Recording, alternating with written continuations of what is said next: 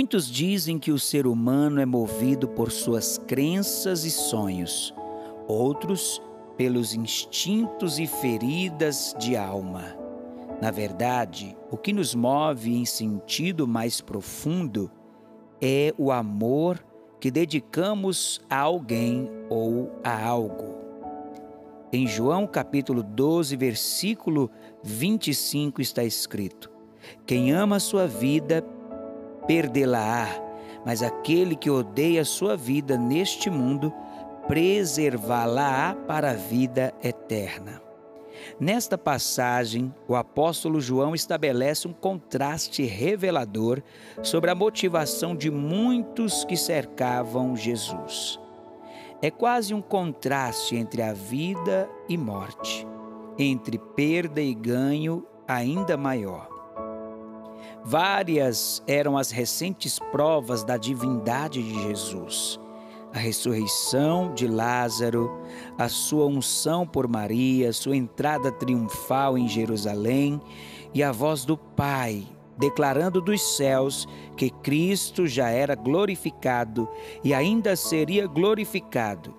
Contudo, mesmo que muitos tivessem crido nele, algumas autoridades, inclusive, resolveram rejeitá-lo. João explica o porquê amaram mais a glória dos homens do que a glória de Deus. Tinham todos os motivos para crer, mas não aceitaram crer. Isso pode acontecer conosco.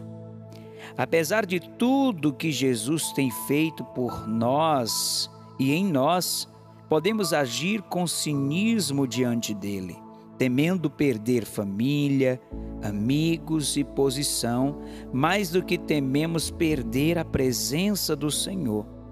Assim, demonstramos amar mais a glória humana do que o Mestre.